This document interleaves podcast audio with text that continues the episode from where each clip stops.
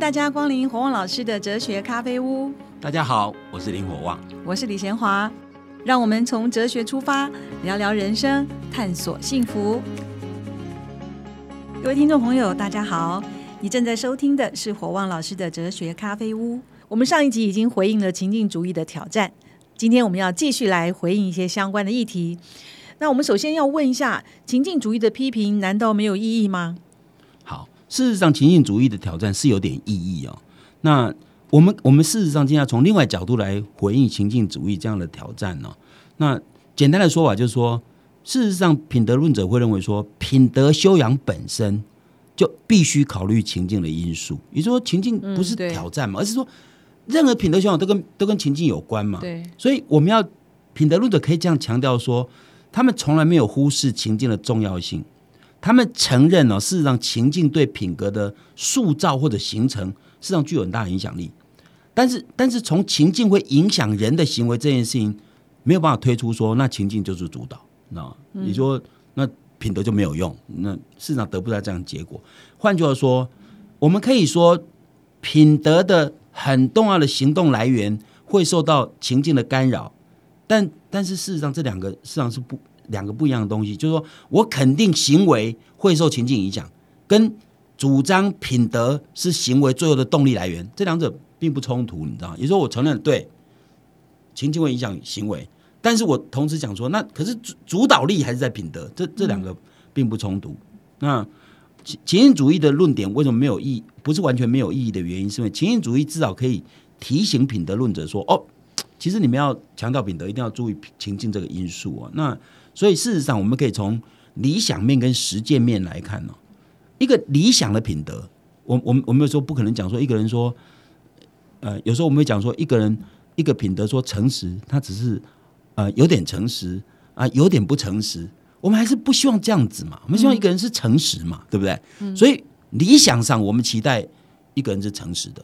可是我们知道，有时候人没办法百分之百诚实，或者有时候有些情境的情境的压力或者诱惑是很大的，所以有人就可能放弃了他的原来诚实的这种特性哦，那就被环境所主导。这样，那我们当然希望能够。越坚定越好嘛。我们前面有讲过，就如果品德越坚定，你环境的影响干扰因素越少嘛。那所以我们可以讲说，理想的品德一定是百分之百嘛。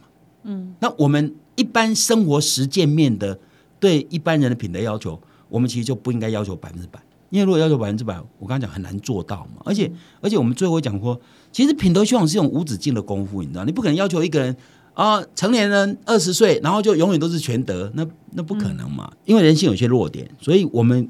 日常的实践面呢，我们对人的品德应该允许某种程度的道德程度有点宽松，因为如果不是宽松，那变得对人要求太高。那一个人还没有修修炼功德圆满，你就要求他做圣人，那这这很难嘛哈。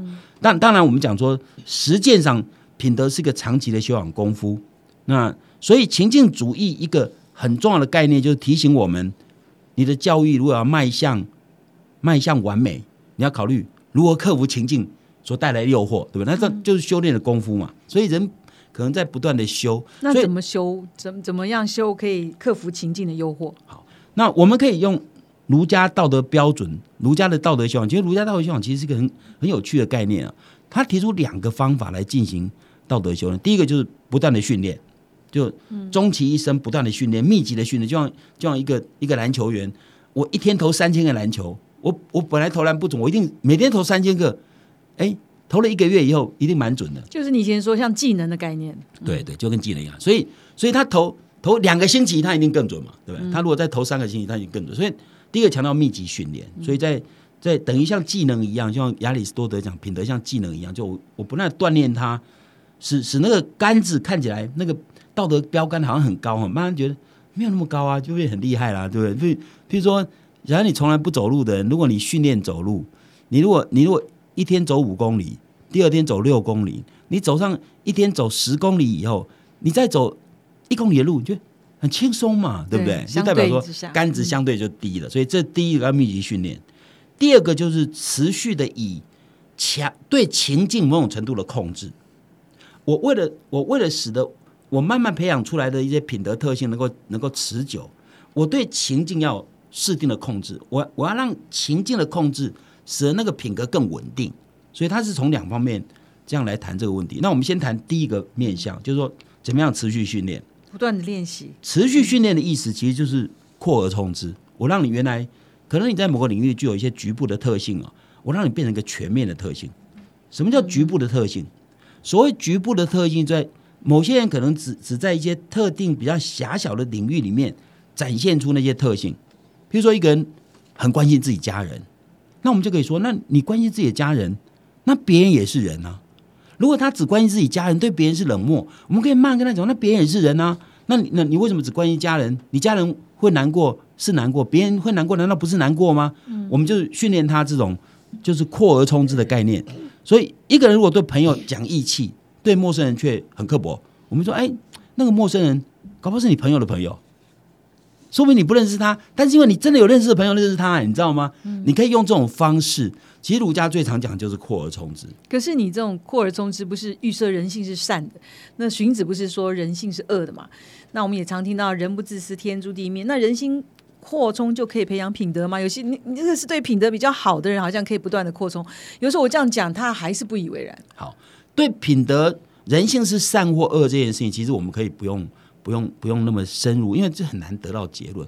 但是即使像荀子讲品格是人性是恶的，他也强调需要靠一些规范来限制它，让它不会变得更坏嘛。所以也是一种训练的过程。所以这其实也是训练。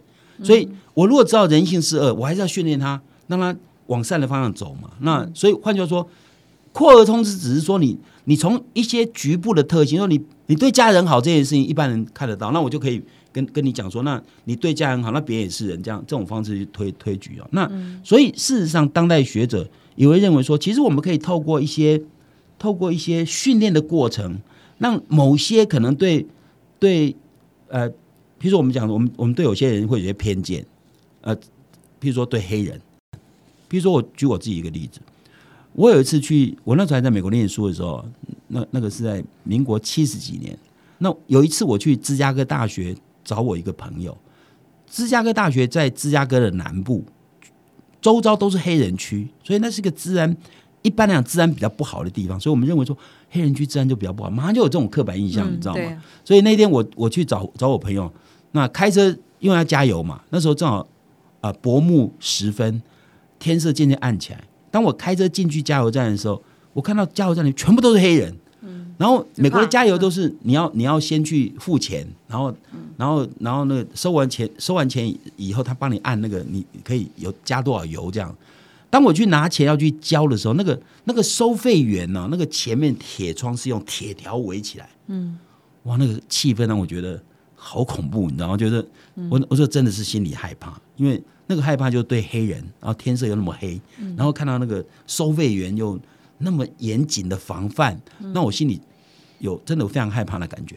其实后来透过一些 一些知识的了解，才知道说，其实你说犯罪是黑人犯的比较多吗？还是白人？或者说不定最最穷凶恶极的罪犯，搞不好是白人，你知道吗？你从这些知识就可以知道说，其实黑人跟白人，一个人会因为肤色变得好或坏吗？大概不会。所以我现在对黑人的印象就没有以前。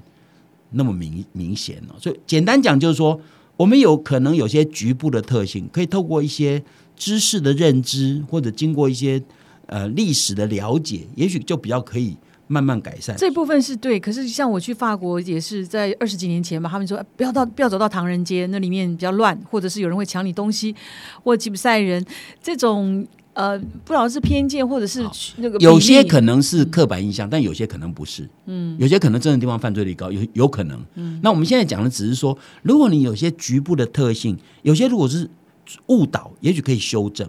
同样的道理，如果你有些局部的特性，也许可以善导，会变成品德的一个根苗啊。比如说孟子就讲过这种话，孟子曾经跟那齐宣王有过对话。那都大家都知道，齐宣王其实非常自私残暴啊。那他镇压人民，那事实上对儒家的道德他根本漠不关心。那孟子跟他讲说，你可以变成是一个有同情心的的仁者，就你可以施仁政。他说怎么可能？你像我这样人可以做到吗？孟子说哈，那孟子问他说一件事情，他说他说我听说你的侍从看到你，你看到说你自己，你看到殿堂上有一个人牵着一头牛经过，你问他你要把牛牵到哪里去，对方回答说要把它牵去杀了，用牛的血来涂涂在那个祭祀的大钟上面。你你说不要这样做，因为你不忍心看到牛临死前的恐惧。孟子问他说：“你有没有你有没有说过这这这这这件事？”他说有。他说：“哦，他说你最后是用用羊来替代。”那孟子说这件事情是真的吗？决君王说有。也就是说，孟子曾经问他说：“哎，我听你的侍从说，你看到牛要被宰杀的时候，你有不忍人之心啊？不应该说不忍人，不忍牛之心。然后你最后是用羊来取代，当然是因为他没有看到羊被杀，可能也会恐惧哦。但孟子说，就这一点本身，你就具有寻。”施行仁政的根苗，嗯，意思就是说，如果你有你对牛被宰杀会有不忍之心，会有恻隐之心，那人呢？所以孟子就跟他讲说，如果你能够想到，其实人如果被宰杀也会痛苦，可能比牛还痛苦啊。那你就你如果以这点点恻隐之心，你如果扩大，你就会变成一个仁者，你知道吗？所以换句话说，其实孟子就已经用这种方式来告诉他说。你今天不能做一个忍者，不是你不能，而是你不为。不能代表说你没有人恻隐之心嘛？但你有嘛？对不对？你只是不为，你不去做而已。所以，所以换句话说，儒家的教育就告诉说，我们人心其实是有些呃，譬如梦讲四端，当然你就说，那那如果性恶怎么办？那无论如何，即使性恶也是一样。一个人总会相信或知道，这个社会如果如果有人对他好。是比较好，大概不会有人说有人对他坏比较不好。那有人对你好比较比较好，那你可不可以从这里推出来说，那你对别人好是不是别人也比较好？那如果社会别人会人跟人之间会比较关彼彼此关怀，这是不是比较好的社会？换句话说，这其实是一种训练过程，慢慢的、慢慢让他了解到说，也许原来品德的相关性在跨领域只有零点三，我可以透过这种关系让它变应该零点四、零点五，慢慢加上去，你知道吗？所以，所以第一个训练方式就是说。我不断透过这种这种训练，告诉你说，你想设想那种情境，如果你处在那种情境会怎样，那别人会怎样？你你用这种方式，沙盘演练，对，不断的让你有这种感染那种情境之下，你会怎么做？其实会比较好。那那一个人如果训练久了，你就就知道说，哦，这种情境可能应该这样。所以训练结果会变成习性。所以市场品德一个很重要的概念就是变成习惯嘛，你知道吗？所以所以这是一种方法。那那如果刚才那个例子提一个问题，他说：“你因为看到牛不忍心，所以用羊来取代，然后告诉他说，你既然有这个不忍人之心，所以不忍不忍牛之心，所以你一定有这个苗。那也有人就跟他妈妈就告告诉他女儿说，你对猫狗这么有爱心，你一个月花一万多块在他们身上，你孝经费都不愿意给妈妈，就说你为什么对狗嘛猫嘛这么好，那对人你为什么不能扩充？这个如果在这样的一个情境，是不是差题了？还是说？”这其实不会差题，其实这就是这这个概念。如果一个孩子对猫狗非常好，对父母却不好，我们可以这样讲说：那你的猫，你爸妈不如你猫狗吗？因为因为他会说，猫狗对我很好，可是爸妈对我不好，那爸妈可能那爸妈可能要负责，你知道如果如果一父母对子女根本就不好，你期待子女会孝顺，这也是有点有点过分啊！对，你对子女平常都不照顾，然后等你残老残了才要要子女奉养你，这子女要奉养你当然很好，但子女如果不奉养你，坦白是你自己自作自受。我现在讲的是说，你怎么待人，别人怎么待你嘛，哈。那所以，如果一个父母他对子女是很好，然后子女只对猫狗好，对父母不好，这子女会惭愧。如果子女不会惭愧，别人再讲他一次，后后人再讲他一次，多几个人讲他几次，他就会，你知道，他就会不好意思，你知道。所以，这都是一种训练的过程，让你透过这种不断的告诉你，你的、你的，你可以怎样做，你可以那样做，那你为什么那样做，不是那样做？你可以透过各种情境的训练。让一个人对这种东西变成一种习惯。那最近也有一个例子，他就是他就是要去喝可乐，他爸妈说我们家没有钱，今天不喝可乐。他说：“那你为什么把我生下来？”那旁边的客人就很生气，就说：“是不是没有感恩的心？他爸妈也不是对他不好，只是觉得说我们家现在没有钱，不能买可乐。”那他就认为说，那这个训练他感恩的这个品德是可以训练的嘛？这当然可以训练，主要的原因就是因为也许他的家父母也许大部分都顺着他，所以他。当这一次不顺，他就他就生气，对不对？如果从小就跟他讲说，我们家家境可能不是那么好，有些东西别人吃得起，我们不一定吃得起，吃得起。所以为什么我常常讲说，其实品德教育不是只有老师的工作而已，有时候家长他自己要知道说，我对孩子应该怎么教导。我我穷，我就要知道我们家是穷，然后不能让孩子让孩子很多父母就是自己穷没穷没关系，就所有钱都省着给孩子，嗯，这样孩子反而比较不懂得感恩，他不知道家里其实负担不起。所以有些负担不起的家庭，还是要买名牌鞋子，这就是父母的教养出了问题，你知道吗？所以，我们有时候我们看孩子会变得不懂感恩，我们要问那根源在哪里？也许父母的教导方式可能是错误的。好，我们这一段先讨论到这边，接下来我们等一下会问问看，为什么有些小孩子很小的时候是听话，长大就不一样？那有些小孩又相反，小时候不听话，长大变成了很听话呢？我们休息一下，待会儿再继续讨论。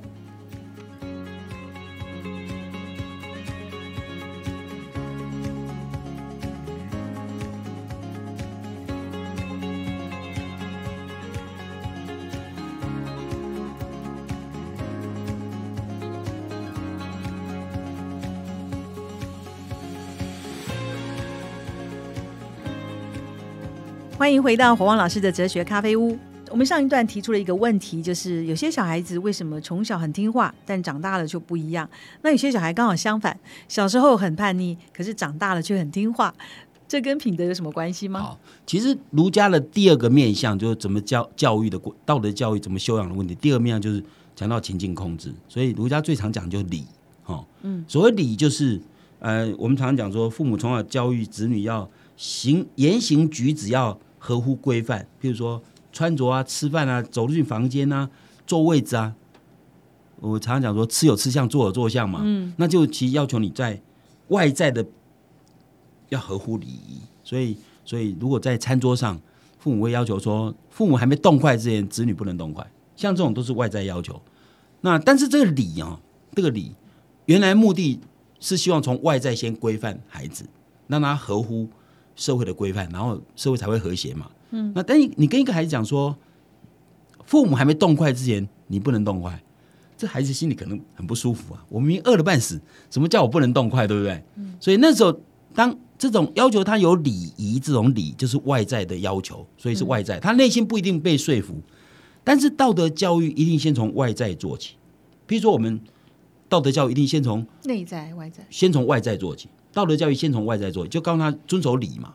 嗯，比如说我们从小跟孩子讲说，不可以这样，不可以那样，其实就是要求他合乎规范。但孩子内心可能没有，还不知道为什么要，为什么不能这样，你知道吗？但是我们都是从外在规范开始。那那外在规范开始，就是他可能心不甘情不愿，可是做要做相啊，吃要吃相啊。你你吃筷子拿筷子不能这样，就比如我们也小时候常常讲说，吃饭的时候不能口就碗。嗯，你知道吗？要把碗提起来，然后这像这种东西都是一种礼仪规范。那儒家非常强调礼仪规范，包括包括不只是吃穿，包括透过音乐、各种各种艺术表演等等，都要要求一定的礼仪规范。所以他要求大家合乎一定的节奏跟一定的要求。那这都是外在的。可是儒家的目的就是希望透过这种外在，那我们慢慢能够让。人变得内在不一样，比如说，为什么孟母要三迁？因为他的讲法就是说，如果你的环境哈，你的环境如果是好，你比较容易养成好的习惯。所以，如果你交朋友也是一样，近朱者赤，近墨者黑。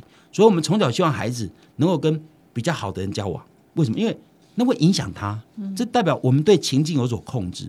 所以，我们要训练一个孩子有品德。绝对不是开始跟你跟他讲，把他丢到赌场去啊！孩子可能被赌场诱惑，你知道吗？所以我们先让他一个比较好的环境，慢慢养成一种习惯。好，假设今天一个孩子都在一个非常规矩的家庭长大，或者假设不是规矩的家庭，是非常棒的社会环境长大。比如他的孟母三迁，就希望他孩子住的邻居是不错的嘛，哈。如果他邻居都在读书，你知道吗？他如果到了一个环境，他如果在原来的环境里面养成一种。一种习惯，或者经常接触人都是一些一些一般觉得还不错的人。那他如果看到那些不好的人，他会怎样？他会哎，这跟我不一样。嗯，那他会开始思考说为什么会这样子？他会马上被影响的可能就比较低。如果你天天在赌场长大，或者你的父母天天就喝酒、吃喝玩乐，那你带你去吃喝玩乐场合，你一定最容易进去嘛，很很顺嘛。如果你家里都规规矩矩，有一天朋友跟你讲说。哎，我们去吃喝玩乐好不好？你反而会不自在，你知道吗？所以换句话说，我先用环境控制。儒家的另外一种教育方式就是，我我让你在那适当的情境里长大，所以我控制那个情境。我必须等你品格慢慢稳定以后，我才让你在不好的环境你才能抵抗，你知道吗？才经得起诱惑。所以换句话 就是这样。那当然，最重要还是希望他最后知道为什么。哎，可是你以前说品品德怎么教，要知道所以然呢？对，所以你最后一定要知道为什么。也就是说，一个孩子为什么小时候乖乖的，长大变不好？因为小时候都听规矩嘛，就照规矩，那叫做外在的要求。可是外在要求，内在如果没有没有完全懂，他等他自由了，他就你管不了我了，你知道我讲意思吗？所以有些孩子在家里被父母管得非常非常严。一旦脱离家庭，比如说上大学去外面读书了，哇，自由了，你知道吗？那就代表说他只做到外在。所以儒家强调的是，我先用情境控制，让你遵守一些规矩，但是我最后仍然希望你能够内化，就是说，嗯，我知道为什么，我知我知道为什么这样做，为什么吃有吃相，坐有坐相，我早上知道说，哦，这样是对别人一种尊敬，你知道吗？所以你一定要了解这个道理以后，你才会。所以有些孩子可能从小环境不好，比如像我。我从小环境真的很不好，我家我家我爸抽烟喝酒，你知道吗？我我对小时候各种赌具我都知道，可是你没有受影响啊？对，那就是因为我后天的知这一块做到，我知道为什么不应该这样。所以有些人在好从小的环境很好，那他不知，他只是被控制情境控制。所以情境虽然能够控制人，但情境不能完全掌握人的原因就在这边。所以你从小给他很好的环境，长大变成好孩子吗？不一定，因为他。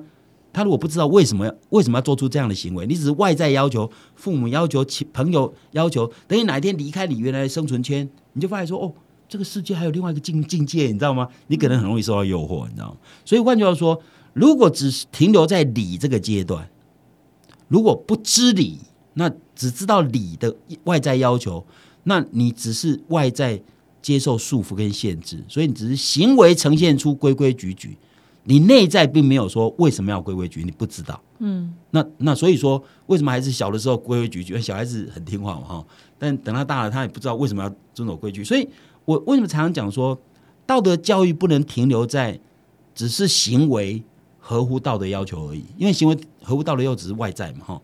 那我可以行为合乎道德要求，但内在完全不一样。嗯，伪君子就是这种心态嘛。所以我们一定要让孩子或者让品德教育最后一定要内化。道德要内化，但是文儒要先从外在做起。所以其实儒家是先从外在做起，先在外在给你一个比较适当的环境，让你的特性比较不会很容易受情境所左右。嗯，你知道，那你养成一定的习惯以后，你将来对抗环境的可能性高一点。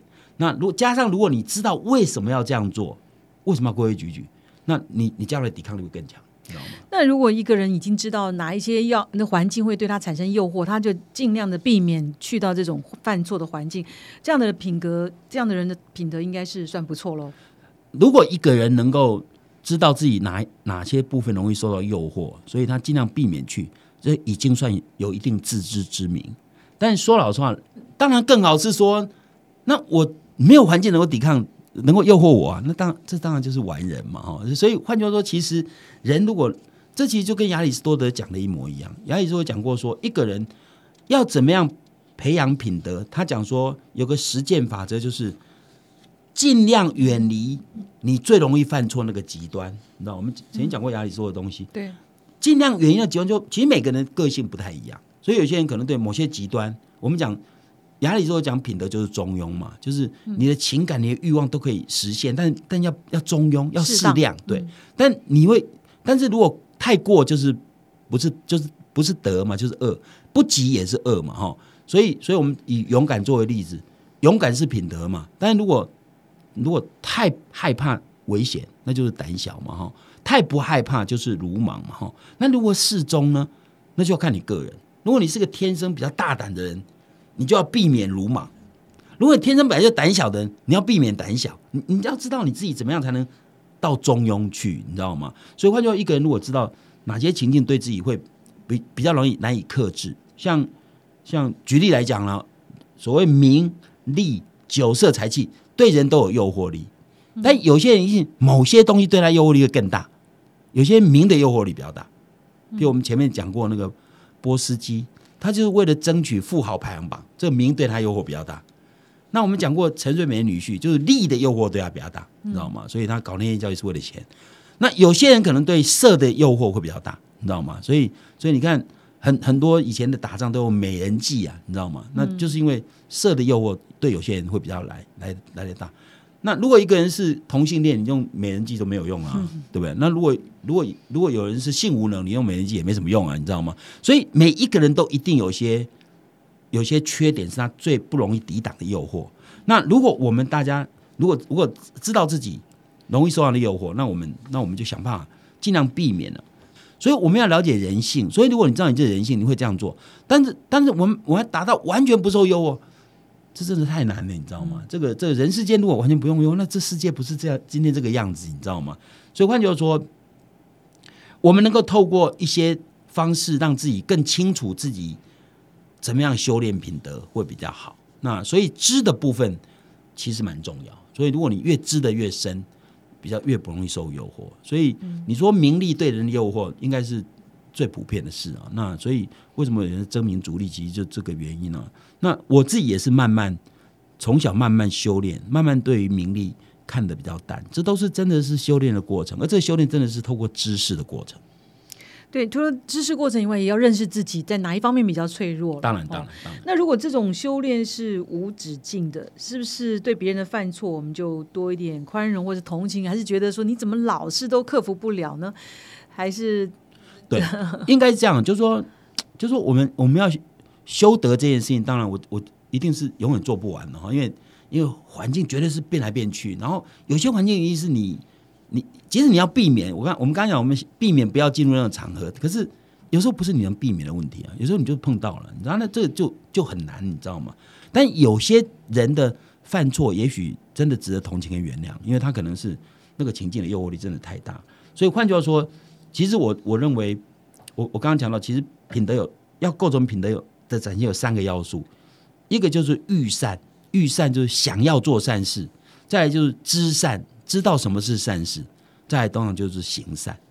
那我觉得，如果先培养人有想要做善事这件事情，就已经是一件还蛮不错的工作。那我们社会上有很多人就是要干坏事嘛，那所以对我来讲，我认为说我们要告诉人为什么要。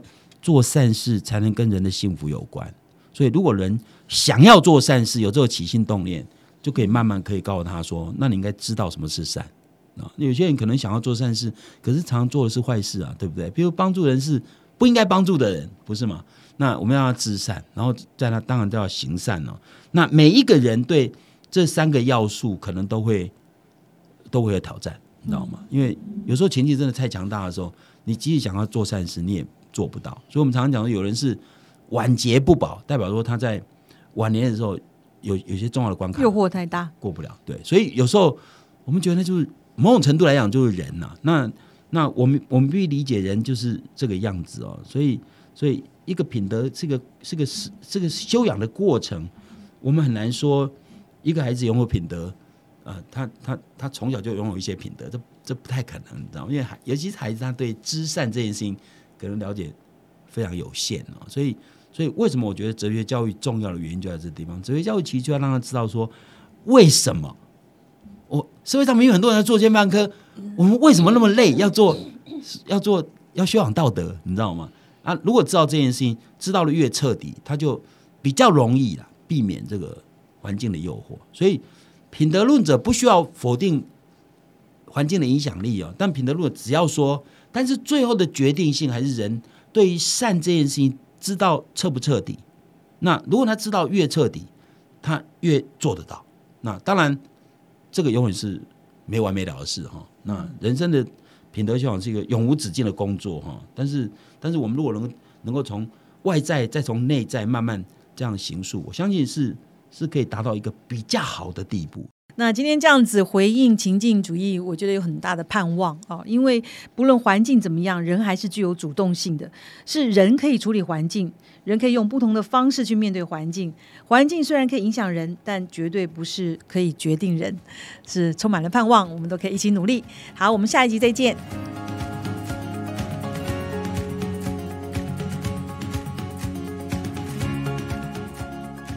国旺老师哲学咖啡屋这个节目是由新生代基金会赞助，你可以到脸书留言提问，也可以到官网查询节目更多的内容。